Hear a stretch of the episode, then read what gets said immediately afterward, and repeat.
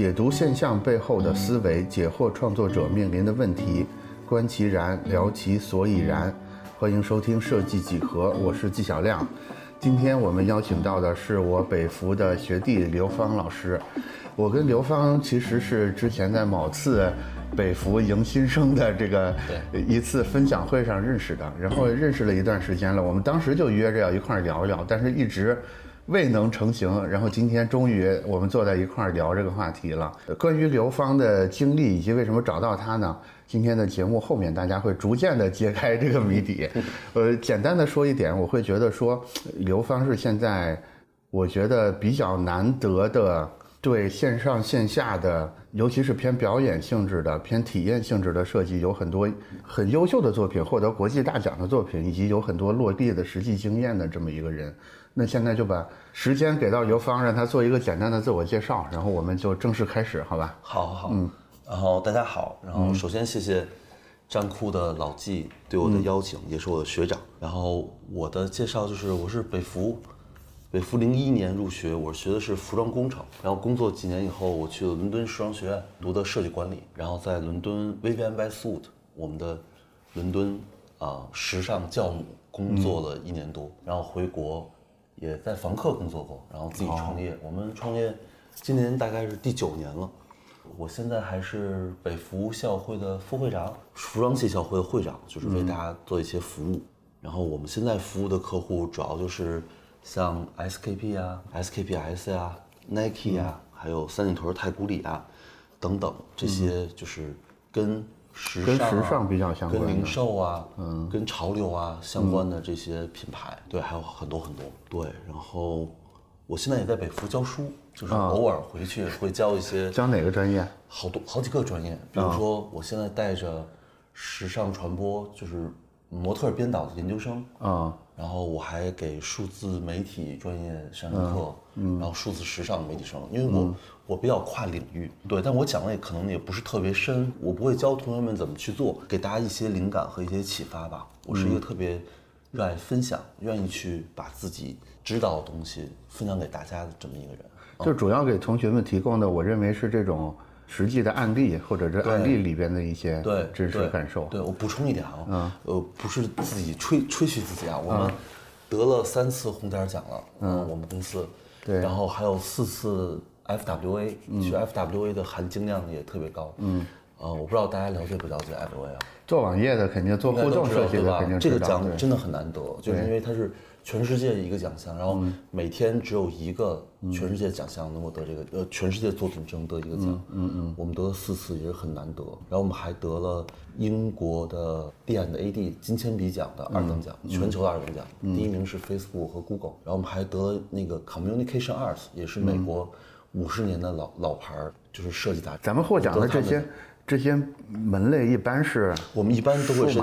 digital digital。Website 什么 interactive 这种，对对对，所以，所以咱们是数字媒体的属性很强的一个公司。对，咱们公司名字叫什么？其实没关系，可以说。对，哦哦 哦，嗯，必须说，我们叫锦鲤，锦鲤就是锦鲤互动。是哪年成立的呀？一四年吧，因为那时候一四年还没火，就是那个超影是吧？叫什么超影来着？啊，对他还没。没把这词儿就是锦鲤女孩那个，对对对。吧？啊，当时很多客户就问我们为什么起名叫锦鲤，我说就是好运，然后 然后给别人能带来财富，我们希望我们能给客户带来一些好运跟一些变化，对。一些价值。啊，其其实关于名关于名字，我有个小问题啊，这个名字其实挺中国特色的，对对吧？对。但是你看你的经历，包括留学，包括你们做数字媒体等等之类的，总感觉是比较。按说啊，按说你们的这个审美方向应该是偏西式一点的，为什么会想到起这么一个特别中式的名字呢？我觉得中西方融合吧，因为锦鲤它还有一个象征就是特别美。那那你国外的客户他们能领会到这个词其中的这种？给他们解释解释吧，因为大部分都是国内在国外在国内的客户，所以他们现在随着这个这个就工作人员还是在国内的，都会都会了解，然后。对我们觉得它是一种自然的美，而不是不可亵渎的美。所以我们希望我们的设计也是非常的美。首先，美是特别重要的。然后，其实我们的设计还是偏西方多一点，就因为我们在伦敦上学的缘故吧，我们还是偏西方。但是我们现在慢慢的在不断的去了解或者探索或者尝试中国文化、中国元素的一些设计，在慢慢的尝试，包括少数民族文化，因为我们学服装的，我前一段也在研究少数民族服饰。文化特别的太深了，因为那时候上学的时候没好好学，在北服的时候，咱学校还有一个什么少数民族服饰博物馆。对，我我前这么好的资源，上学时候没想起来用。我前两天也去了，也拜访了馆长，然后也希望跟少数民族做一些数字化的一些尝试。我们可能共同开展一个课题，未来做一些数字化的少数民族服饰的一些尝试，包括。数字化的走秀，少数民族的数字化走秀，对，就慢慢慢慢。就刚才说了很多获奖作品，嗯，你能挑其中一两个，嗯，最典型的获奖作品，就是这个项目是怎么怎么拿到的啊？中间怎么想的？后面有什么有趣的故事？因为我担心咱们听众里边有一部分人啊，对数字媒体或者是。digital 这些东西是不够熟悉的，所以可以借由这个项目。好好，对这个问题特别好。其实可分享的挺多的，嗯，但是 其实对我们影响最大的还是我们二零二零年给 SKPS 设计的一个 lookbook，我们叫 digital lookbook，就是讲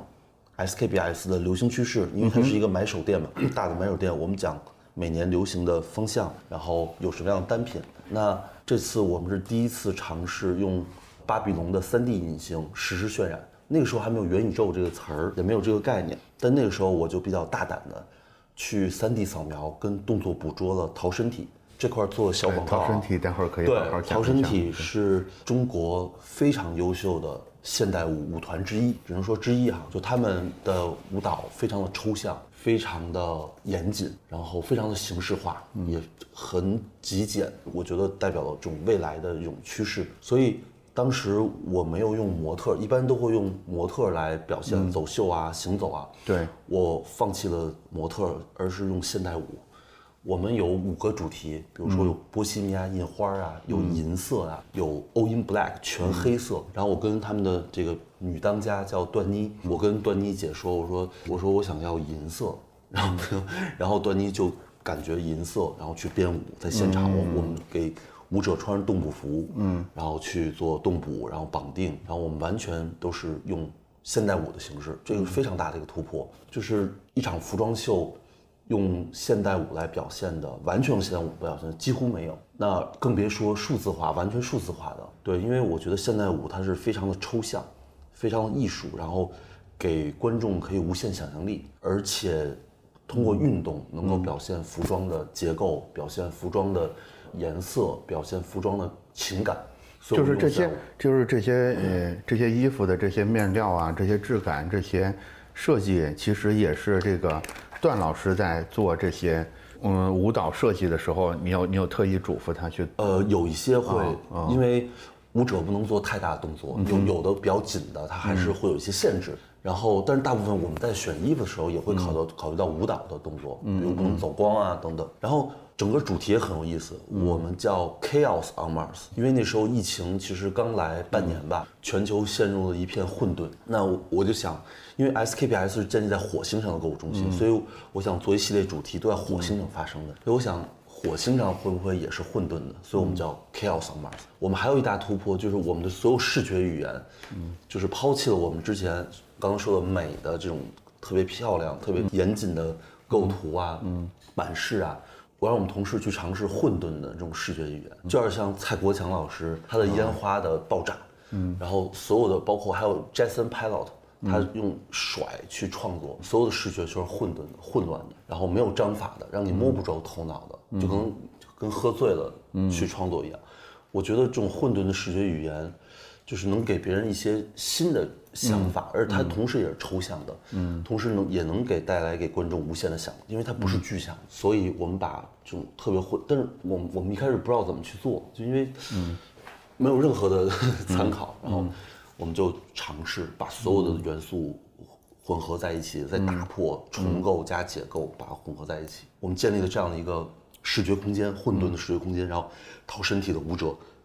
在里面进行舞蹈。这个作品，而且全是 3D 隐形实时渲染，在在手机网站上，也就是说，那个游览者他跟你刚才做的这个东西交互的交互的方式是，比如说他浏览器打开一个网址，然后网址上就有一个3 D 的场景，然后中间有这些舞者，对，呃，他们在各种位置呃可能走动，可能不走动，然后浏览者就可以通过拖动屏幕或者是拖动鼠标的方式来嗯。从不同的角度、从不同的位置对。去观看这对个，因为我们主要是手机网啊。站，所以用户打开以后，他可以用手指去放大、缩小，三百六十度旋转，他可以看到任何哦放大、缩小，他可以看到任何一个呃舞者的细节、表情，包括服装的细节。那就跟以往平面的二 D 的不一样，它可以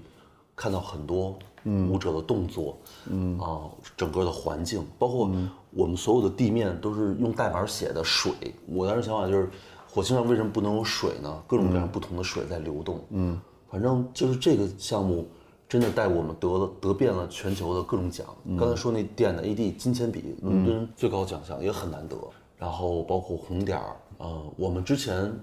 四年前，二零一七年得过一次红点儿，是给老佛爷百货，但我们四年就也在申请，就没得过。然后这个又带又带我们重回到红点儿，但疫情原因我们没法去颁奖。然后也得了，我刚说 Communication Arts，嗯，所以可能给老外的，因为我跟店的 AD 的中呃亚洲负责人我们俩聊过，他说真的是给他们也耳目一新的感觉，嗯，包括视觉，包括这种三 D 实时渲染，包括这种用艺术的形式来表现时尚，反正我个人觉得是挺超前的，无无论是在时装产业，在技术上，在视觉上，我自己觉得到现在看也是挺超前的，就是我们。特别喜欢的一个作品，然后我们还把它做成了视频去传播，就是手机直接录就行了。然后对，这是一个，然后其他的还有一个就是，我再说一个就是，再说另外一个类型完全不一样的吧，嗯，还有一个就是我们跟 Nike 去年合作的，然后 Nike 也是不知道怎么找到了我们，可能是通过站酷吧，开玩笑。然后他们找到我们来做他们 Air Force One，就是他们最经典的一款鞋，四十周年的线上的虚拟展览。然后呢，那时候疫情挺严重的，所以我们就全都是线上。对，然后他们的要求是跟六位艺术家去合作，其中有音乐人，有有民谣，有电子的音乐人，还有一个呃鞋子的三呃虚拟鞋子，就三 D 打印鞋子设计师，现在也挺火的，叫 Scary。然后还有服装设计师，Pronounce 的服装设计师，嗯哼，还有一组摄影师啊，就跟不同的艺术家，我们做线上虚拟的展览，然后每一个空间就不是那种传统的，都是那种特别抽象的，可能比如我们电子音乐，我们就做了一个人头，然后那个人头随着音乐，电子音乐它会变化，它会爆炸，它会旋转，但全都是 3D 隐形的。然后他们的概念叫做 Nike Air Force One Hotel，想做一个酒店，但是我觉得就做一个传统酒店就没有太大的创意，所以他们真的打算在线下做一个酒店。嗯，他们其实一开始谈的是酒店，在酒店里做展览，鱼舍、三里屯儿。但是后来因为疫情，那时候疫情真的特别严重，所以他们就挪到上海去了。但是，我跟我的好朋友罗马尼亚的建筑设计师，他叫 Alex，那我们俩就商量，我说我想把整个建筑解构再重构。所以我们一进来就是把 Air Force One 全部拆开，它变成了把解构，然后里面去露出了很多艺术家的作品，然后再进去以后，我们就把整个的 lobby 大厅也是在解构打破空间，就像梦境一样。这一点其实蛮争议的，就是因为我们那空间做的特别有也有点混沌，就你得找，然后各种楼梯、各种空间，就像一个梦境，就像那个电影似的。然后这一点得到了 Nike 市场部的肯定，就挺不容易的，因为就是我想做一些不是那么中规中矩的设计。按理说一个 hotel 会有红地毯啊，会有前台 reception 啊、吊灯啊，但是全部都打破了，一个纯白的艺术空间，然后全是结构加重构的建筑，然后进入到每一个房间，用户再去跟艺术家去交互。去年的项目去年对我们大概两个月，全部都是线上，每周要开两次会，跟 Nike 这个、这个部门，然后最后顺利上线。对，还是挺有意思，因为这跟之前那个秀不一样，这次是一个完全的虚拟的展览，它是另外一种形式，但也都是三 D 实时渲染，就是可以。就跟游戏一样，你可以进入，然后我们有上下键，你可以探索。然后其中很多空间，其实我们都是跟建筑师合作做的结构。嗯，然后还有一个像 Scary 它的鞋，它的概念是设计一个生物一样的鞋子在那转动，然后但是我们把它放到了我们的隐形里，让它去转动，还可以消费者还可以换材质，然后我让建筑师把整个建筑设计一个仿生的，像一个在一个怪兽的肚子里一样。嗯，但是我们对外的解释还是绿色的啊，这个未来的啊，然后这种有正能量的，但是非常酷的一个空间，不恐怖，但是非常的就是仿生跟未来，就跟鞋子的设计相匹配。所以这个项目也让我们感受到了，就是跟建筑设计师，其实虽然我们是做平面的，但我一直想我们会跟建筑有什么样的合作，所以基本上我们所有的这种所谓的元宇宙也好啊，这种虚拟空间都是跟建筑设计师去合作，但不是每个建筑师都可以合作，因为我这个朋友 Alex 他特别疯狂，他会做很多虚拟的概念的建筑，可能在现实中是造不出来的。就是我们我们俩经常在讨论，就是像梦境、混沌、解构跟重构。嗯，我们俩都特别喜欢一种建筑风格，就是叫 brutalism 野兽派，就是前苏联他们经常做的一些建筑，就是整个建筑用水泥，嗯。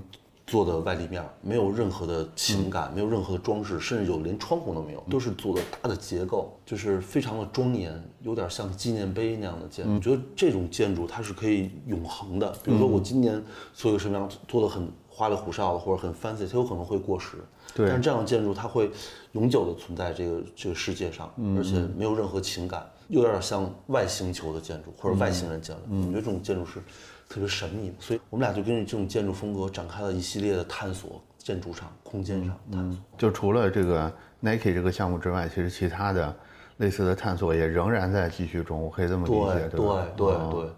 我还想跟大家分享，就是我们去年呃，我们今年四月份在普院做的一场时装秀，我不知道学长看了没有？我没看，的老刷朋友圈，就是。普院时装周，嗯，今年是算是在普院时尚古镇第一届。然后陈向红主任，他是乌镇的创始人，然后他邀请我来做这个普院时装周的开幕大秀。在在我的在我的这个记忆里边，就是这种时各种时装类的大秀这种项目是你们执行的比较多的啊。刚才那两个项目可能是比较特别的，但是这种我觉得是你们轻车熟路的项目了。说反了，学长，啊就是是吗？我们。我们自打成立开始八年前，我们是其实从 logo 啊、网站啊做起。其实我们一开始就是做 digital，后来我们才尝试一些做线下活动。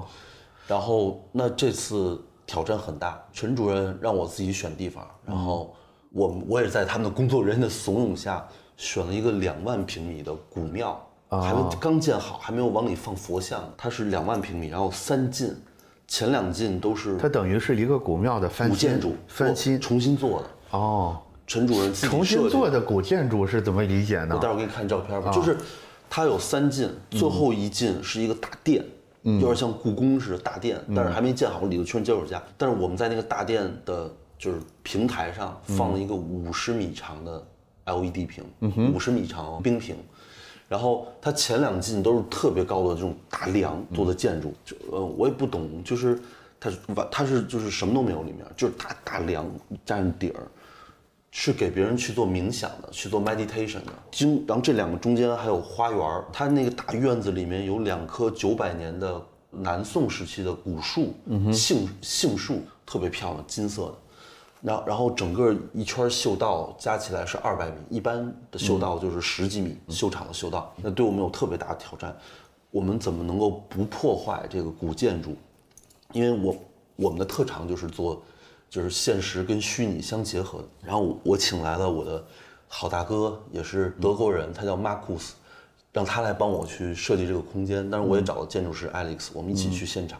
那我们就是他哈，主要是他。他利用了中国，因为他是一个德国人，他看到了中国的古建筑都是非常对称的，嗯，所以他在柱子之间，我们前面所有都是对称的，放的大概四米多高、三米宽的 LED 冰屏。那每每一个院子，我们就做了很对称的设计，然后最后一个五十米长的冰屏。我们用这些冰屏干什么呢？我们就是要创造一个平行宇宙的空间，真实的是模特在走秀，然后。平行宇宙，其实我我我相信平行宇宙啊，就比如咱俩在这对谈呢，可能在另外一个平行宇宙，咱俩跟这蹦迪呢，或者撸串呢，对对。所以我们希望，我不觉得 LED 屏只是一个背景或者一个嗯显示器，它能带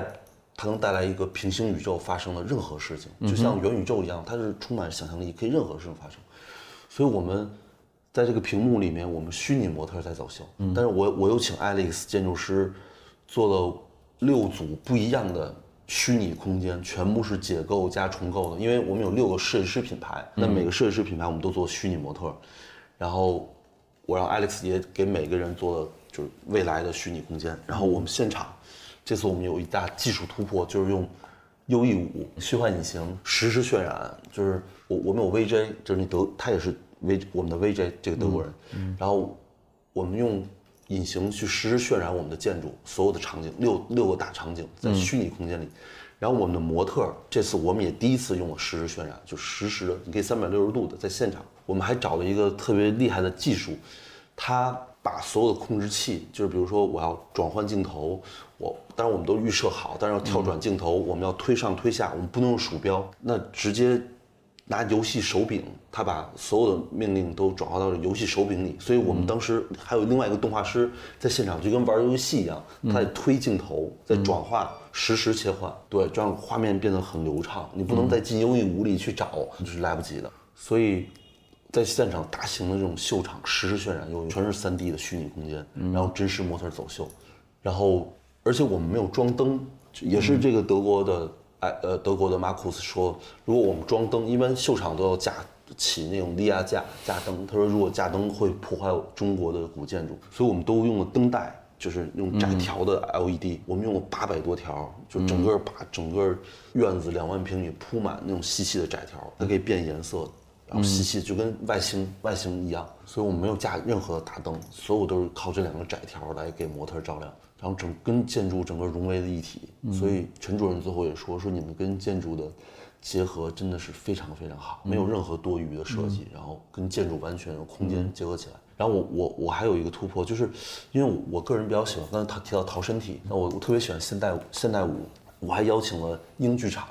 来为其中一个设计师，我们有一个特别黑暗的主题，因为我整个的主题叫做新生，我我是总导演啊，就是我觉得就是疫情过后，那时候疫情已经结束了，所有人面面对的都是新的新的未来，新的希望。然后那个普院古时尚古镇，他们投资一百个亿呢，比乌镇三倍还要大，特别宏伟的一个建筑群，就古代建筑群。然后这个普院小镇也是新的。然后普院时装周也是新的，我们邀请了六个设设呃针织设计师，也都是新的。而且我们他那个地方叫福善寺，我跟陈主任说，我说咱们跟这些设计师免费作秀，培养这些年轻的时装设计师。那其实我们是做了一件福善的事儿，所以在一个福善寺里就就特别有意义。对，然后我邀请了英剧场为一个比较黑暗的，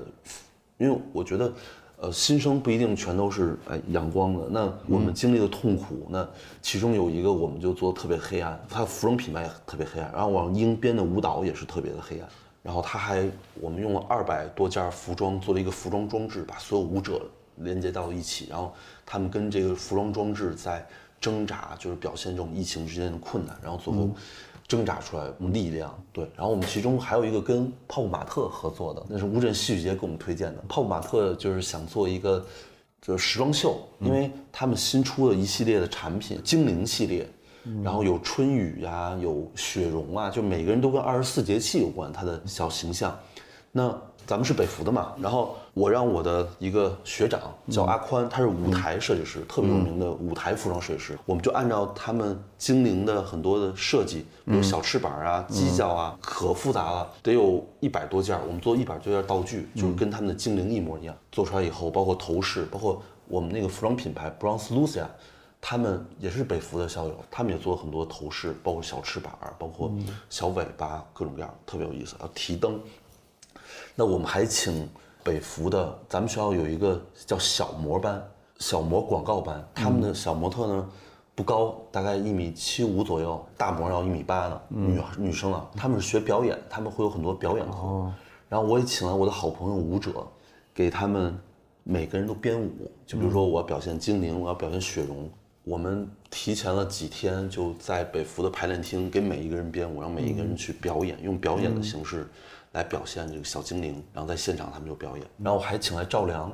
赵良老师是中国舞蹈界最优秀的舞者艺术家之一啊，特别的，他特别的就是他的舞蹈非常的有哲哲学，会涉及到很多宗教的一些概念在里面。他也非常的即兴，我们老跟他说他特别仙儿，他的头发男男男生啊，头发都快到屁股了，特别的仙儿。然后我也是我的好朋友，所以我请他把之他之前那个作品做了一个修改，其中有一个大袍子，大概巨大，可能有三四十斤重，黑色大袍子，然后那尾巴大概有五米长，嗯，大袍子，然后舞者穿在里面，他有事儿他没来跳，他找了另外一个舞者远播，然后还他还请了一个英国舞者叫 Amy，我们最后一个服装设计师概念叫轮回，所以他请那个男孩穿的那个大袍子，我们的就聊天啊，我们说就你感觉你像帝王一样，轮回转世轮回，这可能之前就是你的宫殿，然后你在这个线，因为那袍特别重，我我让他从后面走到前台来，走就走了十多分钟，然后赵良还出了主意，让那个女生一开始出场的时候扛在那个男的肩上，直接站在他的肩上，再套上大袍子，巨沉，然后就那种巡视看，对我们来表现这种转世和轮回，所以我们新轮回完了就是新生，所以我加入两个现代舞，都是为这个作品去创作的，然后同时发声跟秀，然后我还请了三个音乐人，有一个叫李延增，他是实验音乐人，还有一个叫吴卓林，他是非常的，他会用很多的乐器，然后他的音乐非常优美，他会用笛子呀、混合电子音乐去做一些即兴在现场。还有叫于淼老师，于淼老师他是古筝实验古筝，他把传统古筝加了很多效果器。我我们在排练的时候，于淼老师掏出一个弓来，就那个大提琴的弓，然后跟着拉那古筝。我说你这是古筝还是大提琴？但是他一加效果器特别好玩，就是三个音乐人，他们可能十几年前合作过，然后就大家就分开了，因为在不同城市，我把他们又聚在一起，然后现场不做任何交流，即兴，三个人就在秀场里做即兴。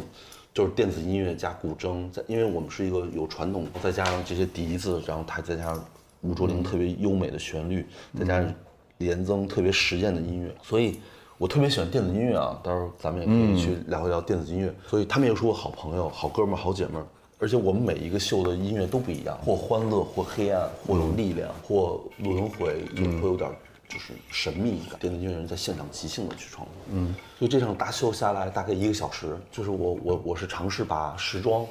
跟新媒体，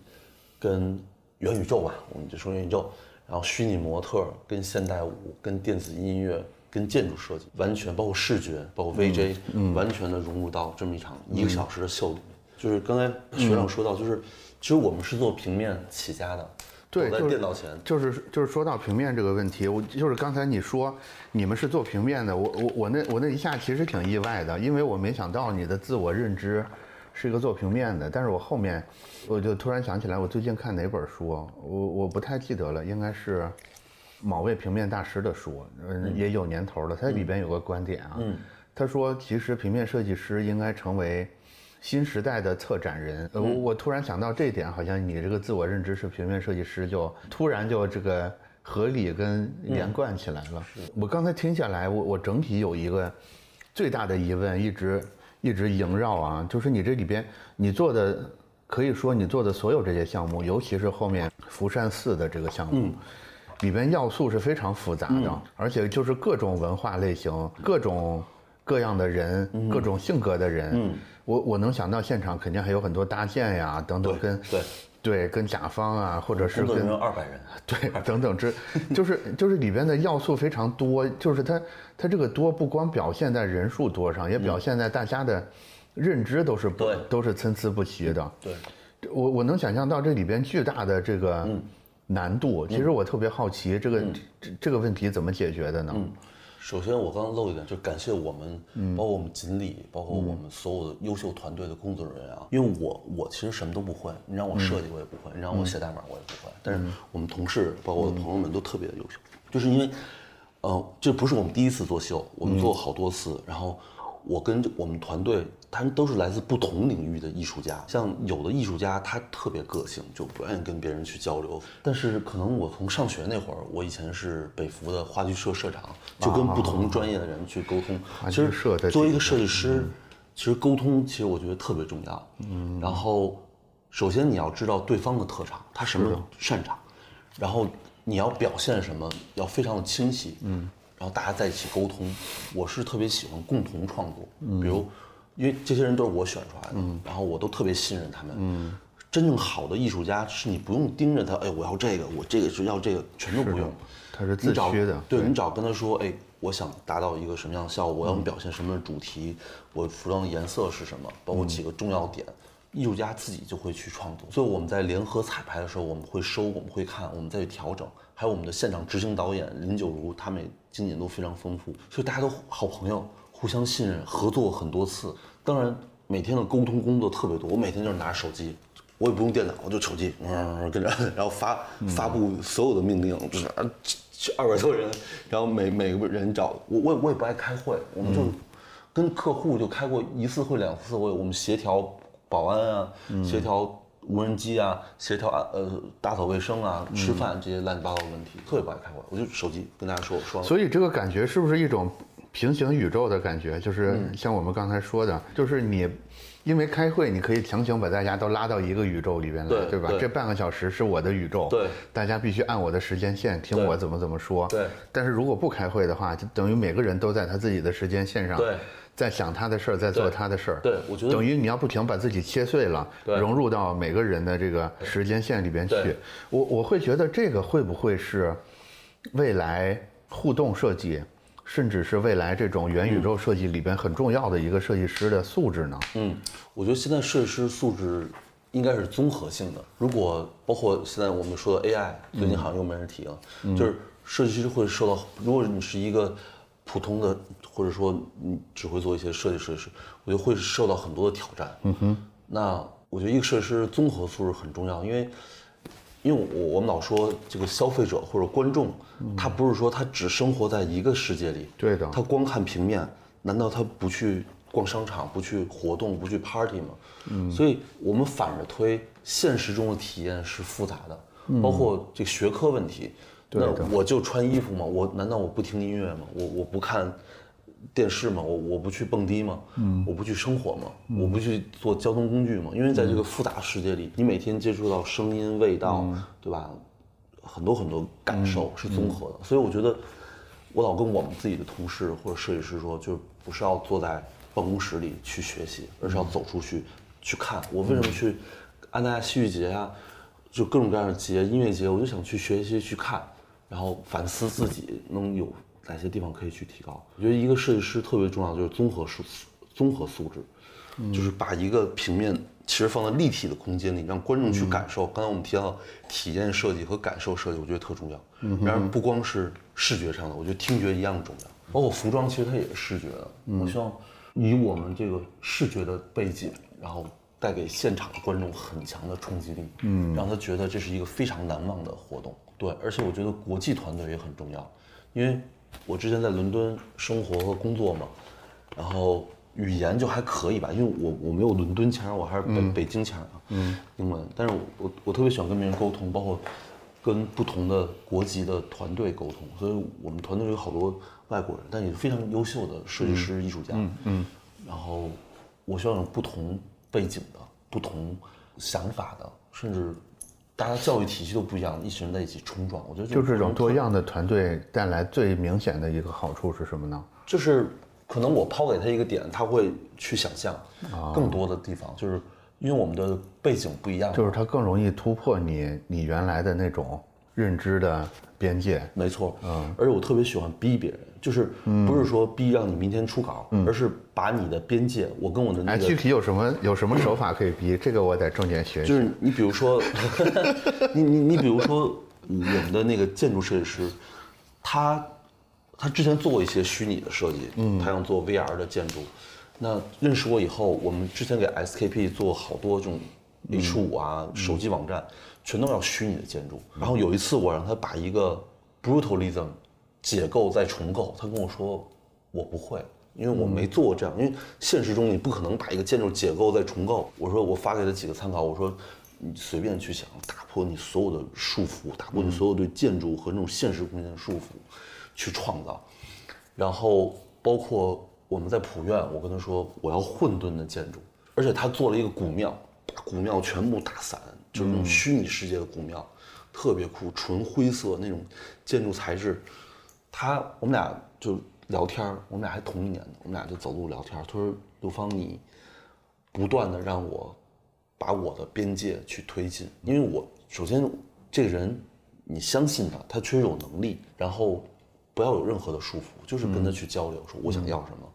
给他一些，他其实都不需要参考，你只要跟他说要什么就可以。首先这个能力能达到，你才能逼他；如果能力达不到，那逼他也没用。然后就是推开束缚和一些，我们就创造一些没见过的东西。嗯我会给他一个方向，对，不断的刺激他，嗯，去前进。等其实这个过程，我的我我我的感觉，它更像这种交互刺激的过程，也不是一方面，也不是你单方面的在推他或者拉他，对对对而是说，而是说有点像那个以前咱们说武武术里边的踢云纵，对吧？左脚踩右脚，右脚踩左脚，他就升上天去了。对对对大概类似这么个感觉，对，对吧？因为他自己也是非常创新，嗯，他平时也会研究，这只是一个例子，嗯，很多人，包括我们的技术，我也在每天的不断的推动着我们的技术的进步，包括我的设计的同同事，他是从美国回来，但是他学平面。学一点点新媒体，他现在会很多软件，被我被我逼的，Touch Designer，什么犀牛，嗯，然后什么 Maya，嗯，优异，而且我们去年还拍了一个 XR 的时装电影，他完全用了优异来控制整场，嗯，包括摄影师啊这些导演啊，就不断的我们在，我也得需要这种优秀的人才一起，哎，假如归纳下来，这这种合作关系，你愿意用一个什么词儿来归纳呢？我觉得亦师亦友吧，嗯，因为我不喜欢就是用那种就是纯工作的方式，嗯，签合同，嗯哼，你这个时间一二三，我不喜欢这种方式，我还是喜欢这种朋友的角度，但是钱该给多少给多少，不是说我哎咱俩哥们儿就怎么着便宜点儿也不是，就是钱我们都不会拖欠啊，很正常的。但是我我我特别感感受这种关系和共同创造的这种关系，对，亦师亦友。然后大家平时该喝喝，该聊聊，该玩玩，但是工作上我们就是，嗯，不断创新。我特别享受这种过程，互相碰撞的过程，亦师亦友。我觉得他能他能被激发出来的原因，是因为他也把这个视为他一个重要的作品吗？对，因为嗯嗯，因为我们所有接触这些设计师也好，艺术家也好，嗯，他基本上之前都在自己的领域工作，比如说舞蹈首，先找的就已经是怎么说，就能能自我燃烧的这些人了。对对啊，但是他很多艺术家，比如说陶身体，他们之前就钻研舞蹈。那我跟陶身体，我们在做跟时装的跨界，在破圈儿，包括跟赵良，我们俩都特别喜欢逛街，喜欢时装，所以我们俩平时在聊很多关于时装的话题。我我把他们带到时装领域的时候，大家都特别感兴趣，包括很多音乐人，平时就在 club 里演出作曲，但是我们说做一个大秀的即兴音乐，他们就哦太好玩了，就是。嗯，看着模特在行走，然后即兴，就把他们本专业的东西又又带到另外一个领域，包括建筑师，他平时就是做建筑，现在是在做一个虚拟建筑和时装的一个空间，大家都觉得很有挑战。其实，我觉得是一种挑战。其实每个人都喜欢挑战，但前提是他有这个能力去挑战。每个人都喜欢挑战，我能抓住，我我不知道我我会不会研究人的心理，就是，但我也不去琢磨，就是那种什么 PUA，绝绝对不会。就是我我会抓住大家都愿意接受挑战这个心理。我觉得去，我觉得我们可以在“亦师亦友”这个词上再做一个进一步的归纳或者是类比。我觉得你你的工作可能很像一个催化剂的角色，对，就是它其实有几个前提的，就是首先你要对它原有的化学性质非常的理解，对，要不然你没法催它。其次是你你还是有一些适当的温度啊、嗯、时机等等之类的，然后合适的比例和进去才能激发出来。但是结果就是它从这个物质就变成另外一个物质了，然后可能会发生一个非常剧烈的，在它你没催化之前，它绝对不可能产生的一种没错变化，对，化学反应。它真的很像是一个催化剂的工作。我我会我会觉得说，我们刚才有一点说到那个未来设计师重要的素质是什么，呃，或者说未来设计师需要更强的综合素质，会不会这个催化剂的素质就是那，就是我们说的刚才类比出来的这个催化剂，就正是我们要说的那个综合素质呢？对，其实我觉得这个素质，其实一直可能都有。对我们在当下，我们利用当下最先进的技术手段，艺术跟时装跟视觉语言，把它去综合。其实这也看个人，我觉得也不是有的设计师，我可能就喜欢自己单打独斗，那他就可以把他的。你像比如说导演，像张艺谋这样的导演，嗯，他的催化剂的作用可能达到了一种极致，达到了一种国师的状态。其实他更像一个导演的素质。我想起来前一阵儿，就是我我我们那个熊超老师也参与了那个冬奥会嘛，也是也是导演组的成员的，然后然后就等于冬奥会项目结束之后，也是对他有一个采访这种感觉的。我真的感觉他已经被 被被老毛子给摧残的已经快没有人形了但是同时精神又特别亢奋。对但是你能感觉到他的肉体绝对已经逼近极限了，就是已经我觉得，因为我也从我朋友了解到张艺谋导演他的一些工作方式，对他其实也在逼着每一个小组、每一个成员，他的能量达到极致，对。把他们逼到极致这种状态。但我可能没他那么狠啊，就是，但我很羡慕，就是等这是我学习的偶像啊，是有时候我我开玩笑说，我说什么时候导奥运会？对，就是，嗯嗯，但是这个素质，我觉得不是说每一个人都都都需要，还是因人而异。你像我从小就爱跟别人去沟通交流，但我也不爱领导别人。比如这这个事儿，我们班有人争着当班长啊，那你就去干去。但是这事儿要轮到我了，比如说老师说，哎，你来干这事儿，那我会很认真，然后组织大家，我就特别爱组织大家一起干，就是每一个人都 都给安排个活儿自己干，它也是一种领导能力吧。当然，我觉得，因为其实设计也好，服装也好，建筑也好，不是一个人的工作，包括技术，它都是一个小组在工作。我觉得尤其是设计，特设计它其实是一个工程，因为我学服装工程的，就是你怎么，比如说你怎么分配时间啊？因为我是理科生，你怎么分配时间、分配工作量，对吧？然后你怎么跟客户去沟通，达到最后的效果？然后你的成本怎么去计算，对吧？你是不是要亏本了？然后。就这个项目里有什么问题，我们需要解决？什么是我们能做到的？什么是我们做不到的？什么是我们该舍弃的？所以它整个无论是平面设计、新媒体设计，还有包括拍电影，它都是一个工程。所以我觉得，对这个团队的工作能力，然后跟别人沟通能力，包括自己本身的能力，其实需要一个综合的一个素质，而不是自己单打独斗。对，这样才能做。其实我觉得团结起来是挺难的，但是也特别重要的，就是让所有人每个人发挥他的最大潜能，还能互相的合作，这个就是挺。我现在特别想挖到这个能力最根本的那那就是最早的那个火苗究竟是什么东西？当然有可能这个这个这个题有点难，咱们今天可能完成不了，但是我想试着挖一下。我就跟其实嗯说说，很多人都说性格决定一切，我真的觉得性格有关。就有的人你觉得最早那个火苗，你你性格里边那那点稍微独特的东西是什么呢？就是我在学校的时候吧，在高中、初中，我们学校也挺好的，实习学校，大家都爱学习，然后我就爱组织点事儿。我是宣传委员，我就我记得我们初中，我们初中挺厉害，我们初中我们学校做网站，要每一个班做网站，那时候我们就每个班都有互联网了，咱们这么大岁数，然后我就把我们半个班全调动起来，哎，你负责代码，你负责写内容，你负责什么，就是。然后，然后，但是也不是正事儿啊。但是最后我们班是第一个网站上线的，各方面的都还可以，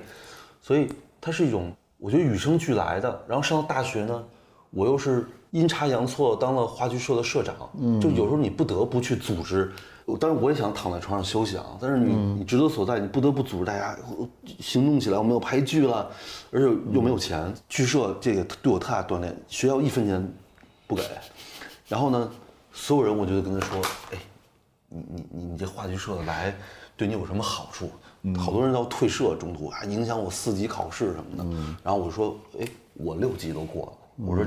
跟学习没关系啊。而且我们那话剧社还有女孩高数考了一百分，我说你别老拿那个话剧社会影响你学习工作，就是我觉得一点点的，我觉得跟性格有关。我可能就特别爱去张罗事儿，可能就是能张罗成的原因，我刚才听下来啊，你觉得能张罗成的原因是因为同理同理心比较强吗？也有就是你能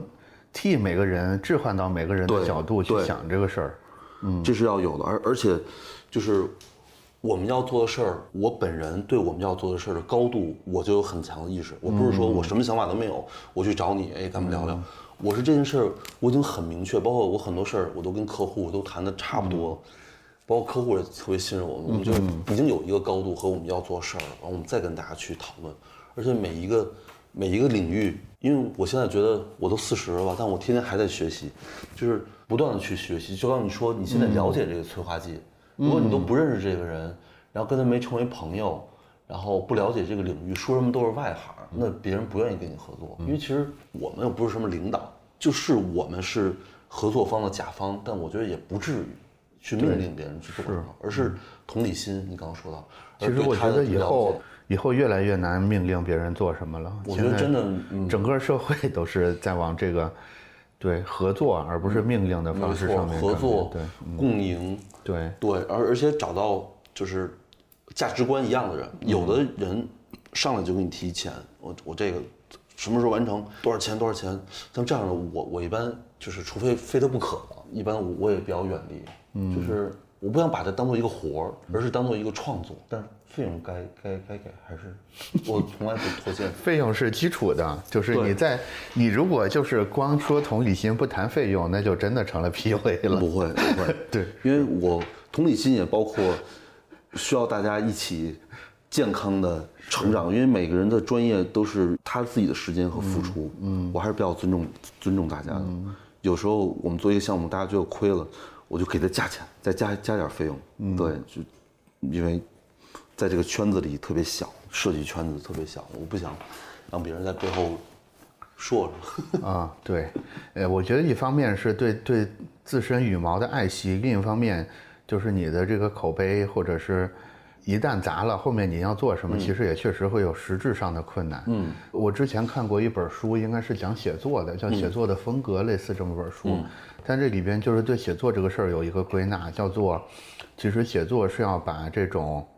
呃，我我可能没有办法用原话完全复述出来了啊，就是还是要把这种特别混沌的想法，嗯，给它整理成一个结构性的思路，然后你其实，其实提供给读者的是。就是读者，就是甭管你的想法多复杂，你的结构多完美，但是读者只能用一个线性的方式来感受这个事儿。我会觉得，你做的这些项目里边都有鲜明的这个特征。比如说，其比如说，我们仍然回到这个最后的这个普院古镇的这个项目来说，其实你看整一整个这个大秀，你前前后后做了很多的工作，嗯，但是任何一个参与这个大秀的人去。观看这个大秀的人，其实他同时能看到的东西只有他身边周围这个局部，他可以通过走动的方式来获得一个体验，就这个体验永远是个线性的。但是你同时要准备 N 多 N 多东西。我们我们回到最早的那个对 S K P S 的那个项目，其实也有鲜明的这个特征，对吧？就是你做的是整个一个世界，但是这个世界里边游览游览的人，他是没有办法看完整个世界的。嗯，也就是说。你注定有很多工作是，对这个人来说是白费的。对，是 是吧？是。我觉得这个会不会是未来元宇宙设计里边一个比较重要的特征？特别逗，我我还是我那爱丽丝哥们儿，因为我们俩比较好，他说话比较直。他说：“不知道。”他说：“你为什么？”做什么事儿都这么复杂呢？嗯，他说，因为他不是做时装秀啊，他说，人家那服装秀就是模特走来走去，完了，说你，他就是一个线性的内容，一个线性的观看。他说，你你你都快把我们所有人折腾死了，我把每个人，包括我同事，就是在那种挣扎边缘，每天可能不睡觉。我们在普院的时候，好多事儿没完成，我们就不睡觉。我说，如果都是那样简单的去事儿，其实所有人都可以做。那我想做的是，就是。因为我我我从小就特别喜欢服装，我看了很多时装秀，包括表演、戏剧、舞蹈。嗯，我想我去完成的那件事儿，它可能当然也有极简主义啊，但是主义都不一样。但我想做的是，我想做一个综合的 all in one 的这种综合的艺术。嗯，把各呃就是给观众一个丰富的视觉体验。他可能像你说，他可能感觉到这一点，有可能那个人感觉到这一点，那有有可能他能感受到全部。其实他如果能感受到某，比如说他感受到电子音乐，嗯，他有人看到了现代舞就够了。最逗的是陈丹青，他也去现场，因为他跟陈小红他们俩特别特别好。然后陈小红把他也邀请到了现场。陈丹青，我就站在陈丹青后面，因为我在领导边上，我怕有什么事儿，我就保护着大家。然后我就看陈丹青一直跟着拍，然后跟陈小红跟着说。然后完了以后，陈陈主任把我介绍给陈丹青，陈小红说，陈陈丹青说，哎，这秀你做的？我说啊，他说牛逼。他说俩字？牛逼。嗯，对。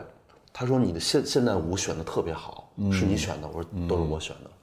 对，他说特别好。嗯，对他能看到这种，他看的东西比较多。嗯，他能看到我的很多的用意，但很多普通观众他可能看不懂，因为我也接触了当地一些企业，他说你们那个跟闹鬼一样，因为我们那时候庙，然后那个穿穿上黑衣，然后他们在地上打滚儿，你知道吗？爬出来，但我们不是要表现牛牛鬼蛇神，绝对不是，就是现代舞的这种表现形式。我就说，我说，我说，我们那是艺术，就，但是他们会觉得整个非常震撼，他们没有见过。有一个人说，我干了三十年的服装，我没有见过这样一场秀。所以其实我们，而且当时我跟我的团队说，如果换一个地儿，我可能不会这么做。但因为他是乌镇的团队，乌镇当地的人很近，都在同乡。我说他们是看着乌镇戏剧节长大的，嗯，十三年、十二年的乌镇戏剧节，什么观众没有见过？所以我们不是不要把观众当傻子。就觉得哎，他们觉得这个够了。我觉得我一定，而且陈小红主任对我特别信任，人家就，而且我做的所有方案他都不看。嗯，刘老师你去做，啊，我完全相信你。越是这样，我给我自己的压力越大。反而是客户，有时候人就是这样，客户天天贼着你，嗯，我就开始有反感。我说差不多得了。客户特别信任你，你会觉得有亏欠，你就想把你最棒的东西拿出来，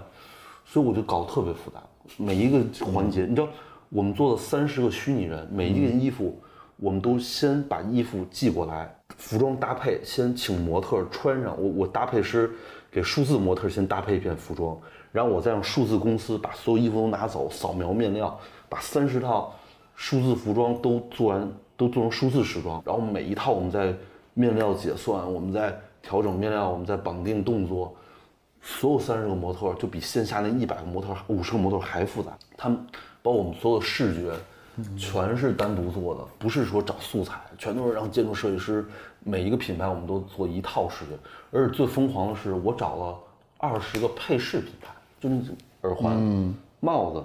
包包，我找很多东西都看不见的。二十套、二十个品牌，大概得有几百件配饰，丢一件就好几千，我都担着这样的责任。然后一百多套衣服，三四百件服装，所以就像你说的。其实我想做到很多地方追求到极致，就做到自己不后悔，嗯。最后出来的一个效果能够达到这样的效果，我觉得付出都值。嗯，对，我觉得这种这种可能就是为什么模仿者很难对。很难模仿的原因，就是你看到有个数字模特，但是你看不到这个数字模特身上身上这件衣服他们的配饰，其实是你企图抄袭这个团队花了这么大心思做出来的，就是你这个。你没想到，没做到，你就一定差这一口气儿，你的味儿就一定差一点。对，就是有可能观众他由于种种原因，专业训练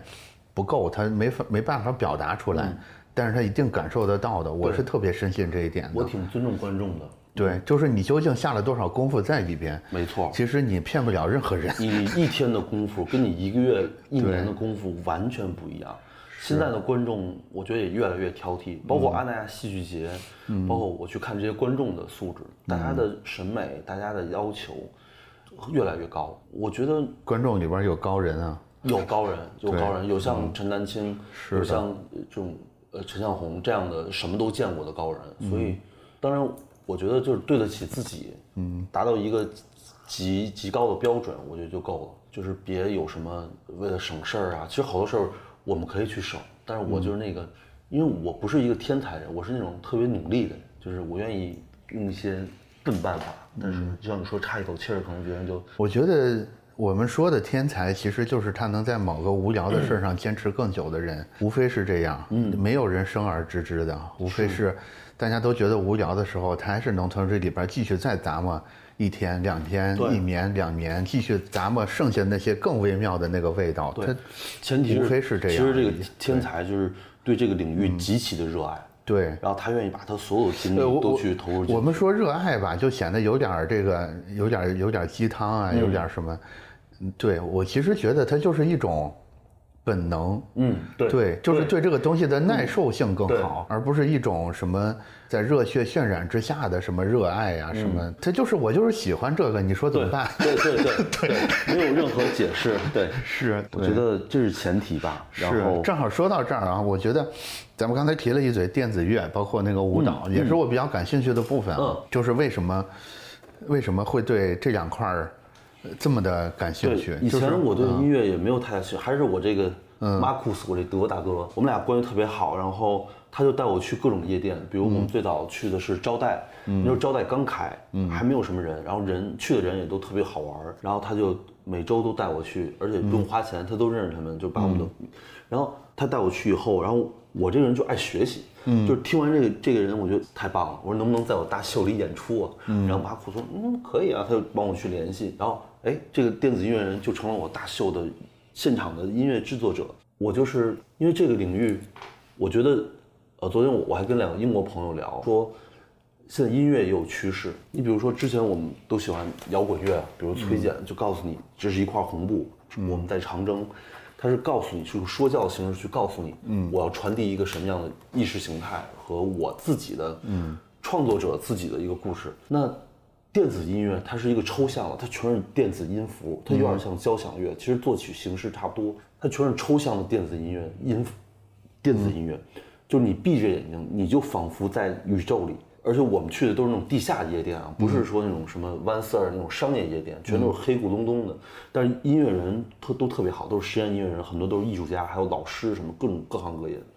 那当你闭眼的时候，这种抽象的音符就可以让你充满想象，你可以想象任何事儿，就是让像现代舞，现代舞它不去表现故事，而是用抽象的这种肢体语言、身体来来传递一些情感，它也是抽象的艺术。包括我说那种混沌的，像蔡国强，他也是都是抽象艺术。反而这种抽象艺术会给观众无限的想象力空间，嗯，和创作空间，而且它是，我觉得它是最接近就是未来和宇宙的这种声音，所以在里面我很多的创意其实，在办公室里想不出来，因为面对电脑啊什么的，面对哎客户不断的事情，那我有时候晚上去 club 里，就去俱乐部里，我就闭着眼睛一个人，然后去听音乐去创作，然后而且随着你不断的深入朋友的介绍，你会认识很多很多音乐人，然后每个人的音乐的人的风格都不一样。我就时时在想，哎，他适合什么样的场合？哎，他适合什么样的项目？怎么能够跨界即兴一起去玩儿？哎，他适合什么样的舞蹈？我也会经常会把我的音乐人朋友介绍给我舞蹈舞蹈的朋友，比如北京现代舞团啊，比如赵良啊，然后陶身体啊，我都介绍过我的音乐电子音乐好朋友。然后我我我也介绍我的电子音乐的好朋友给我戏剧的好朋友，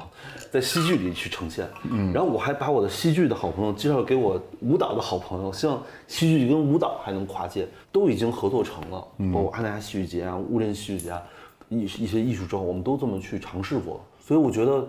我觉得不要把自己束缚在一个，包括昨天，嗯，我去蹦迪，我昨天晚上在 Wigwam 蹦到早上的三点多，然后，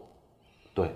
你看我今天嗓子，然后而且五个音乐人有仨都是我好朋友，有五个北服学生，他们说哎老师，我说嗯 嗯，就是，然后最后他们说老师我走了，然后我说好好学习啊，嗯，就是我鼓励我的学生多来听电子音乐，因为其实而且昨天我还跟 Wigwam 老板白尔我们俩来也聊，他跟我说。说我们这百分之多少都是你们北服的学生？我说就是对了，我说因为时尚跟电子音乐是就是非常潮流，血缘很近的两个东西。对，对因为嗯，我觉得年轻人喜欢的那就是潮流的东西，而且我觉得在玩电子音乐的、听电子音乐人都是一些特别时髦的，就不是说你穿的多时髦，从内心特时髦。当然，大家穿的也都是千奇百怪的，特别好玩。所以，其实也是一种市场学习吧。我觉得我要了解当下年轻人喜欢什么样的音乐，他的穿着是什么样，我才能反过来回到办公室里去做，哎，再超过他们的设计。嗯，我觉得这是都是我学习的空间，包括戏剧也是。是的，对我现在都在慢慢，包括电舞蹈。其实我为什么喜欢舞蹈？因为我喜欢时装，然后我喜欢去表现时装。甭管我们是平面或者大秀，其实都是表现产品。对的。但是对吧？其实相通。然而舞蹈它是抽象的。为什么要模特走路去表现服装呢？走秀是因为让服装运动起来，他能够看到服装的质感呀、结构啊、穿在你身上的这种状态啊，包括模特表现呀。那其实模特走秀挺无聊，就在那走。但是如果他变成舞者呢？各种的动作，对身体的把握，然后几个人的互动，它可以传递更复杂的情感，跟更艺术的表现。所以我觉得现代舞跟服装特别特别近，就是他们对动态这件事儿的表现力是更强，更强。一有很多像逃身体这种，一个圆运动已经达到了极致，嗯，就是把人的身体的某种状态达到极致，再把服装再加持上去，那我觉得他能把服装的这种动态、结构、情感表现到极致。所以我觉得现代舞太棒了，而且特别抽象，就特别符合当下人的审美，再加上电子音乐，我那就太未来了。所以我就特别喜欢这两项，而且我有好多朋友都在这个领域里，他们会给我介绍很多的舞蹈家呀、然后我们一起创作啊，对，一起沟通啊，我觉得特别，而且这两个行业里的人都特别单纯，他们都特别纯粹，没有那么多的商业利益或者我觉得，我觉得，我觉得怎么说呢？就是艺术家这个关键词吧。嗯，呃，我认为所有堪称艺术家的人，统一都表现出一种天真的单纯的状态，是因为我我觉得是因为他们真的已经享受了一个非常高级的东西了对，所以他对你所谓的这些什么。什么城府，什么 PUA，什么升职加薪，这些比较低级的娱乐是很难勾起他的兴趣来的对。就是他的口味已经刁到那个程度了。他。已经进入了他们的宇宙里，我我嗯一对我觉得也不是说这帮人就是品格高尚什么嗯。的，是其实是因为他们品不品格不高尚，他们太能吃辣了，对。所以吃不了你这个微辣的而已。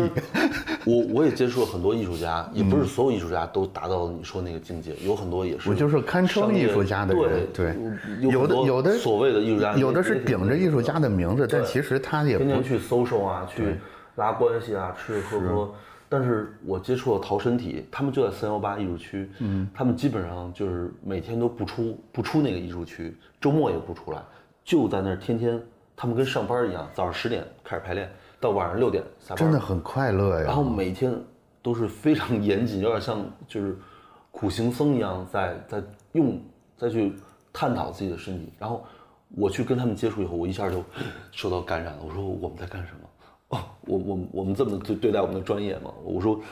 唐人里就是我学习的榜样。对，他们是我认为真正，他们又有天赋，他们又愿意去往里去，而且很纯粹。我觉得艺术家有一个定义我很喜欢啊，他就是我觉得艺术家怎么样的人，我们可以认为他是个艺术家哦了。我觉得他一定是给世界提供了一种观看或者感受这个世界的新的方式，对，没这是错，这是其中一点。另外一个，它最好是有启发性的，没错，也就是说，它的任务其实跟催化剂的任务是一样的。对它的任务是点燃别人，他通过一种独特的表达去让大家突然，就是大家脑脑子里本来永远不会连接的两个神经回路，通过看到他这个呈现，突然之间搭到一块儿了。没错。然后接下来这个其实是观众的脑子里，接下来因为这两个本来不可能发生联系的回路产生了联系，对，所以后面在观众脑子里产生这些化学反应，才是这件事儿真正的价值所在。没错，对，而不是说，就是大家以为的，我就一定要去看他那个东西，他那个东西只不过是帮你走完第一步，剩下九十九步其实是每个观众在自己的脑子里没错，走完的。我觉得，凡是你有能力帮你的观众搭上第一步的，对。我觉得都可以成为艺术家，甭管你干的具体是个什么活儿，对，你是刷墙的，你也可以是个艺术家，对对吧？你跳舞的，当然做设计的写代码的都可以，都可以，是是需要你这么说，我就在掂量我，因为我老说，哎，我自己是不是艺术家呢？就如果你这个定义，我还是算一点点，嗯，就是对，至少能搭上大半步了。因为我 我我特别喜欢服装的很多大师，像我之前工作 Vivienne Westwood，那都是天天能见到他，然后耳濡目染的，他就是改变了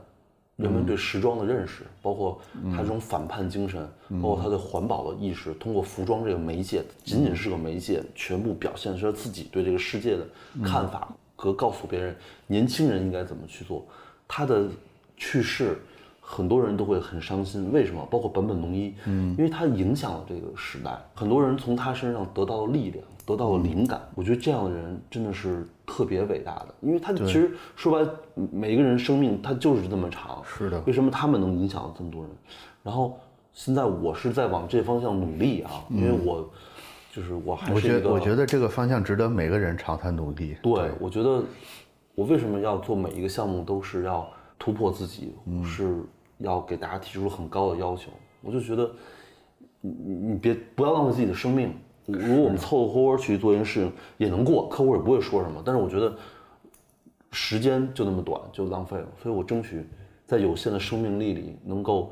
多去创作一些作品，然后对年轻人，我现在的评判标准就是，年轻人看了以后会不会受到一些影响，会不会给别人一些启发，哪怕像你说线性的，他只得到一点启发，我对就觉得够。所以，我希望能够，因为我们都四十了，嗯，但是我影响再比我大五六十的人，好像意义也不大，嗯，所以我就想多去。我为什么要去北服去讲课啊、教书？不光北服，我也给中国美院，我也给浙江理工大学，我也给清华美院都讲过课。就是，就是我想去多影响年轻人，让他们有一些收获，他们才是未来。所以我我们现在做的很多事儿，其实为了我们后一代，甚至后后两代。是的，嗯，我觉得，我觉得眼下这个甭管是经济发展的势头，还是 AI 的事儿，可能都在，就是如果我们所有人要往这个方向进化的话，其实是条件越越来越好的。如果我们是想进大厂拿高薪，现在无疑是个最差的时代，嗯。但是如果我们想成想启发自己，用、用通过启发自己的方式去启发别人，嗯，那现在无疑是个最好的时代，对吧？嗯，没错所以这是我最近很重要的一些感受。反正最近跟很多搞艺术的人在聊，反正我觉得，包括今天跟你聊，都是反复得到这个提示。我 我觉得，我觉得，我觉得我现在比较笃定这个方向了。像你刚才说的，就是疫情来了这三年，所有事情都混沌混乱了。我那时候就跟我的团队说，嗯，说可能大家活儿都不多，嗯，那我们去尝试一点新的，别浪费我们的时间。对。所以我们就开始试 3D 隐形，没有客户要求我们去试 3D 隐形，因为那时候没有元宇宙，我们就开始试不同三，然后试动作捕捉，然后三 D 扫描，嗯，我就觉得越是混乱，越应该去积累一些东西。等市场放开了，大家又站到同一起跑线上，你的积累的东西，很多东西它不是说呃拍脑门儿，或者说你一夜就怎么怎么样了，是积累出来的。所以，我希望在这个不是那么好的时代，像你刚刚说，我觉得大家应该去沉下心来，多做一些积累，而不是恐慌，而不是躺平，而不是随波逐流。哎，就这样吧。反而我觉得是要去储备。我那个导演朋友苏小刚说，说什么迷茫的时候要去学技术，成熟的时候要去做艺术，我觉得挺有道理的。当很多事情迷茫的时候，你就去做一些积累，做一些艺术、技术什么。对他出口成章，我出口都是大白话啊。嗯，就是等真正时机来临的时候，你去把这些东西融会贯通，去发挥你的想法。我觉得这也是对年轻人的一个小小的一个分享，就是。但是我我觉得，因为我也是个普通人，就是机会总是在等着准备好的人的。对，是的，对，所以我希望没有什么捷径，很多就是得得得努力去去去积累。其实还有很多可以聊的，但是，但是我觉得咱们正好走到了一个 这个氛围里。对，呃月瑶有啥问题？我看中间对你的启发应该是挺多的。这是一个被催化了的人。哦，嗯，你说说看。没有，因为因为刘芳老师来之前，因为我不太了解啊，然后我其实有很多问题想问你，尤其是关于策展，但是我当时脑子里想了很多商业策展的东西，那没关系。但我脑子里装的那些东西太 low 了。哦，那没有没有。对，然后今天其实听你讲了这么多，一下子就是彻底把我给刷新了，就是也有点有点懵，其实是，我觉得今天信息量还挺大的。没按我赖我，我没按常理出 牌。不是，确实是是突破了很多我认知范围之内的。对，其实是这样的。然后我我不知道一时从哪儿说起，但我我有个问题，就是刚才你开头的时候聊到过，嗯、传统就是传统文化这个，因为中间在聊的过程中没有提及这个，想听一听你关于传统在现在这个环境里和在未来的环境里怎么应该去再造它，怎么能够有它更好的一个怎么说一个生命力的一个萌萌发的东西吧。嗯对，我其实觉得这个其实我觉得你这问题特好，因为一开始其实我们没有注意到问题，我们就是呃客户要求什么，我们去设计什么。嗯，但是我们就跟很多事情规律是一样，当你完成一定积累的时候，你想去表达自自身的一些想法的时候，你会觉得其实最后的文化还是你最最重要的基石。对，对，因为我们怎么去站在一个世界舞台？其实我在伦敦这四年，说长不长，说短也不短，就是让我给我一个平台，就我想跟世界的这些设计公司去做一些，不说能说比较吧，说一做一些比较，就是那未来我觉得我们能够作为一个中国设计公司，我觉得离不开文化、跟传统、跟传承。就我说这不是说那种上纲上线的话啊，嗯就是我真的觉得我们有很多的文化，特别值得去深挖、深挖、深挖学习。然后，但是用当代的视觉语言把它表现出来，视觉语言，然后呃舞蹈语言、音乐语言去表，去结合、去创新，而不是绷着传统。我觉得很好的例子就是日本，他们在应用上，我觉得真的是特别适合我们去学习的。而且我现在越岁数大了，我就觉得一个设计师应该要去了解自己国家的文化、自己的传统、自己的呃很很内涵的东西，然后把它表现出来。其实我们在做一些视觉的时候，特别是涉及到中国的一些元素的时候，我觉得我们的水墨画，嗯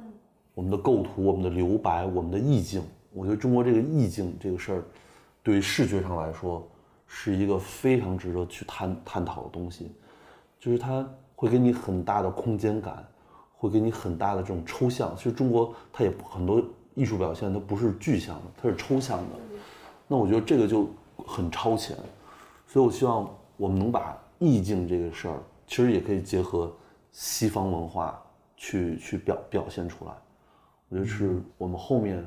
可能更多的是一些会接触到一些新的客户，但我们可能没有时间自己去创作啊，就是完全跟艺术家一样创作一下自己的作品。但我们像，啊，其实这我我刚刚错过了一个特别好的做传统文化的机会，比稿就能告诉我，哎，对不起，你没没选上，就关于这民族服饰的，其实我特别想做，我有好多的想法，想把怎么把我们的民族服饰，就是各民族的文化，结合西方的视觉语言，结合数字艺术，结合表演，把它综合，包括电子音乐，把它综合到一个场里面去把它表现出来。然后我会把我所有的这种积淀，我我买了好多好多民族文化，就是服饰、少数民族的书，我也咨询了我身边。我身边有好多教授，我我学姐，他们都是研究民族，包括民族服饰博物馆，我也见了馆长，见了他们策展人，跟他们去学习。呃，机会不到，我觉得可能看缘分。我觉得如果我真的遇到一个特别好的项目，我愿意去深度的去挖掘，然后用一个旁观者，刚才你说旁观者，或者说一个这种当代人的角度去看待这件事儿，嗯，不管别人怎么去诠释传统，我有我自己诠释的一个方式，我是很有信心去，反正憋住一股劲儿吧。我觉得蔡国强就是一个特别好的例子，他就把传统再进行展现，而且全世界人都可以认可的这种这种方式。对，他是也是我一个学习老师。其实很多艺术家都特别值得学，其实我们是做设计，但是很多艺术家他的创作理念、创作方式、他的思考方式，我都觉得特别值得我们去学习的。嗯还有一个问题，就是刚才沿着你刚才这个思路，嗯其实，嗯，民族服饰啊，如果嗯就咱就是说说的有点大啊，如果说你想走向国际，走向就是全世界人的视野的话，其实除了让人耳目一新以外，其实还有一个很重要的一个一个关键点，其实就是共情。嗯就是如果不能在就是这个文化符号上面，如果不能跟所有的人达成共情的话，它很难传播，很难再再往下保留。就在这个共情上面，就是如果让你有一个这样的项目，你刚才不是说也很想做，就是你觉得会怎么能够去去达到这种共情呢？我跟你说共情，我觉得特别好，但是你共情的这个受众是谁？我觉得是年轻人。其实我们有很多的少数民族文化，我一个学服装的我都不知道，那更别说老百姓了。这就是跟教育、跟传播有问题。我觉得不是年轻人的问题，而是在传播这个过程中，你有没有传播好的问题。上不上就是那种科教片儿，然后上课也是那种就是机械式的演演讲，没有把孩子们带到一个深山老林里，真正去感受少数民族的文化，他自然不会对这个产生什么共情和热爱。我真的觉得，首先你得但是在元宇宙的条件下，无疑是对能极大的对便利这个这种事儿的。首先是要是双方才要共情，对你得先了解现在年轻人喜欢什么，是然后再了解我们的传统是什么，然后把这找到一个刚才你说的一个桥梁，一个连接点，对那这两个人为什么叫共情呢？是吧？对，嗯，所以我觉得如果让我去做，我就会用年轻化的语言，用国际化的语言，用当当下流行的视觉语言好，等等各种语言也好，让年轻人能够去了解、感兴趣，甚至热爱，甚至疯狂，觉得这个民族服饰、民族传统这么的有趣儿，这么的神秘，这么的时髦，觉得我穿民族的东西特别的自信。我靠，这我觉得这是我们这代就是就是我觉得应该去做的事儿。就是我我对民族纹样也没什么了解啊，但是我相信，假如说一个少数民族他在成人礼上有一个小老虎的纹样，他其实跟现在一个年轻人他第一次踏入踏入社会要面临踏入社会丛林要面临那个心态，跟跟一个原始部落的人第一次踏入真正的丛林那个心态，其实是有共情的连接点的。对，嗯，无非是你要把这个故事让现在这个踏入社会丛林的年轻人 get 到，说这个橘红色的小老虎可以给我很多的加持，对吧？我就可以更勇敢的走走到这个密林里边去。对，没错，嗯，反正我们现在也在面对这样一个项目，因为还没有上线，就是不方便说，就是也是怎么把中国的一些纹样，嗯，然后一些传统文化，让年更多的年轻人去接受，像日本那样。服装变得更加潮流，让大家年轻人去买，而不是一看到就觉得，哎，这传统，动不动我们就祥云什么，嗯，就不能说啊，嗯，我觉得还需要更多用流行的、年轻的，再加上我们中国传统文化里面。但我觉得未来，因为我对现在年轻人特别有信心，因为时代变了，他们看到的东西，像你说观众也变变了，嗯，他们他们眼界更高，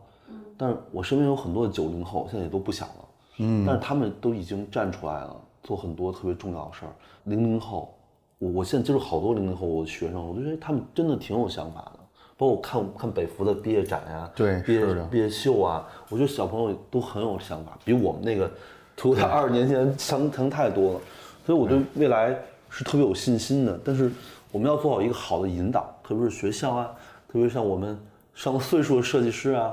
啊，包括我们的一些客户、商业客户，比如说购物中心啊、品牌啊，其实他们也要意识到这个问题，然后。其实反反而很多国外品牌都愿意用中国元素，比如像 Nike 啊这种，他们用的也都挺好的。是，我觉得大家一起努力，就是让更多年轻人去了解，我们有责任，就是不能赖，就是你为什么不去学习？我每次翻那些书，我都看着看着想睡觉，就是，嗯，是，嗯。嗯，但是特我觉得特别重要，但是还是说你你在真的能摸到这个这种文化、这种艺术最最深处的那个那个东西吧。嗯，你如果摸不到的话，你只是看到外面的表皮的话，你做的那个东西感染力就是会不足。以及我觉得只要你挖掘的够深，它最内核那个东西，一定是威力极其强大的。特别强大。对，是，就就是各个各个学科之间在精髓这一层其实是完全通着的。嗯，就是你先潜下去，然后你在这个你在深处那个海平面找到另外一个东西，你再从那个从它那个点再浮出来，你就是另外一个东西了。我觉得呃，这样设计师可能凤毛麟角是有的，嗯，但是可能大众还不知道，所以我觉得我们先做好铺垫工作吧，我们先做一些尝试，再影响后人，因为可能这种变化它要是一步一步去变化，不能突一下。对，是的，但是我我相信现在的年轻人，他们的视野啊，他们的教育啊，他们的这种感想程度啊，你不觉得？可能我们八十年代的人还会受一些束缚，嗯，各种各样社会束缚，包括老人的一些束缚。但是随着越来越年轻，越来越年轻，他们可能未来就没有什么束缚。但是他他得先学那个魂儿，他要连那个魂儿都学不到精髓，那他他用出来也会很奇怪的。是的，对，我觉得挺重要的，但不能机械化的去去学习。嗯，但我相信未来还是我们能够超超越日本，在潮流上，我真的觉得，嗯，中我国觉得也能。嗯，中国人很聪明又很努力，学习能力很强，就是可能我们还没有看到那一天的到来。但是我其实我们在很多的机械制造上，我们已经蛮厉害了。对，像什么遁地机啊，什么大飞机啊，我们慢慢其实航空母舰，我们慢慢会有我们自己的，包括芯片啊，我觉得慢慢都会有我们自己的。反正在学习的过程中，就是把注意力放在哪儿，哪儿就大概率就能开花结果。对问题是你把注意力放在哪儿的问题。对，像你们刚才说的，我觉得现在其实挺浮躁的，就是表面上很多人就是做表面功夫挺多的，是的，嗯，但我觉得真的是为什么日本他们能做得很好啊？嗯，一个特别俗的话题，他们匠人精神，确实，我觉得年轻人也需要这样的精神，往里去钻研。当当，我觉得跟跟尤其跟经济发展有关系，就是你匠人首先得能体面的活着，你才能真正沉下心去研究你这个对东西嘛。对，你要是吃饭都吃不上，你你要求他去搞这个，现在的环境就是好就好在很多的商业，他想跟中国传统文化是有关系。以前很多人都研究传统工艺，嗯，他会觉得可能吃不上饭。现在这些商业哎反而想跟他们合作，会给他们一些是的这种费用，让他们去生存。我觉得慢慢会会会好起来，因为我们现在商业里面已经在感受到。多的国国际的品牌，国内品牌，他想跟中国文化、传统工艺，包括包括你刚刚说纹样啊那些，都去结合起来。其实这些传统，传统匠人有机会被动的 实现实实现进化。对对对对，因为我们之前可能把我们自己的文化都并没有尊重我们自己的文化，我觉得慢慢的，大家还会意识到这才是我们真正的核心竞争力。就是刚才听。听刘芳老师一边说，我一边大概总结出来一些未来设计师、数字方向的设计师几个是比几个几个比较重要的能力点，就是因为我们其实隐隐约约有一个核心的话题，就是综综合素质问题嘛。嗯嗯。我会觉得第一个点就是同理心，我们今天聊了很多的同理心。嗯嗯嗯。第二个东西是信念感。就是如果你只有同理心，但是你不是坚信这件事儿能做成、能做好的那个人的话，嗯，你单靠同理心的感染力仍然是不够的。没错，对，就是你一方面得能自然，然后另一方面，对，你能自然也是很重要的一点。然后接下来一个就是工程的方法，其实很重要的。嗯，我觉得刘芳，呃，就是现在很多项目执行的还不错。嗯。其实跟原来那个服装工程的求学经历多多少少是有关系的，有关系。理科，理科书。对我，我觉得设计师们一定不要一听理工科的东西就排斥它，觉或者觉得我学不会。其实可能没有你想的那么复杂。对，就是一种工程学的思维方式。其实是一种严谨的，然后各各个部门配合的、统筹的，对统筹的这种方式。对，其实不复杂。是，你把时间算好了。对，这可能是第三个，然后第四个就是，可能是最抽象，同时也最重要的，就是你真的要，得是一个爱好学习的，你叫终身学习也好，叫什么也好。你得是一个好奇的，对，然后舍得把自己的时时间精力扔到一种无用之学里边去，对的人才行。没错，对你对整个人生要有一个更高格局的投资，你不能说我学这个东西，我一定要一个月之后给我变回钱来，要不然我就不学。对，如果抱着这个心态，你前面那三点可能也很难建立起来。对，没错。而且你即使建立起来，也很快就会用完你这点儿。微弱的优势，所以持续学习的精神可能是最重要的。对，我不知道还有别的什么没有。刘芳做，我觉得你总结的特别好。嗯，就是第三点我也特别认可，就是有时候一定要考个研究生吗？对，一定要考个本科生吗？嗯，其实也真的不一定。嗯，就是，而且很多人都觉得，哎，我本研究生毕业了，我就我就我就可以不学习了。嗯。错，其实我像你爱看书，嗯，我我可能沉浸不下来读字儿，但是我们公司书巨多，就是设计类的、艺术类的、各种各样文化类的、传统文化类的，我就想把我公司做成一个小的书店、图书馆。当我想研究这个方向，我立马瞪出一个书，我就可以看。是，对，我觉得反正知识都相通的，需要特别多的积累，终身学习。我我没有考博士，我是觉得好像现在没有适合我的，而且我也不想去应试。背马哲呀，背英语啊那种，我觉得很无聊。但我要去国外读呢，我也没那个时间，所以我就终身学习吧。我我用一个，我们就是一个有一个 research 这种研究的心态，嗯，然后再反过来去用到商业里。就我们做的东西不是纯商业，然后会加上很多的一些文化的研究啊，一些呃资料的研究啊，我会做的又又学术又又商业，嗯，还有时髦。我觉得你总结这几点已经够了，其实不用太复杂。对，我觉得能做到这一点已经是就很难的。其实也也还好，就是其实更多是个心态的问题，倒不是一种能力的问题。我觉得这几点其实都是心态的问题。对，就是你你是不是愿意弯下腰去去跟去体会一下别人怎么生活的？对，你是不是能试着怎么说呢？催眠一下自己，或者或者激励一下自己，让自己处在一种。比较激发的状态里，以及你是不是愿意，呃，老老实实的去当一个工人一样的去做一些工程，其实我我从一开始都是是从最基本的做起包括你刚刚说同理心，其实我觉得就是一个学习。因为嗯其实我在伦敦，昨天我一个学妹在 club 里问我说：“哎呀，你是不是在伦敦学了很多东西？”我说并没有，我说我一上课就睡觉，就在我的伦敦时装学院，因为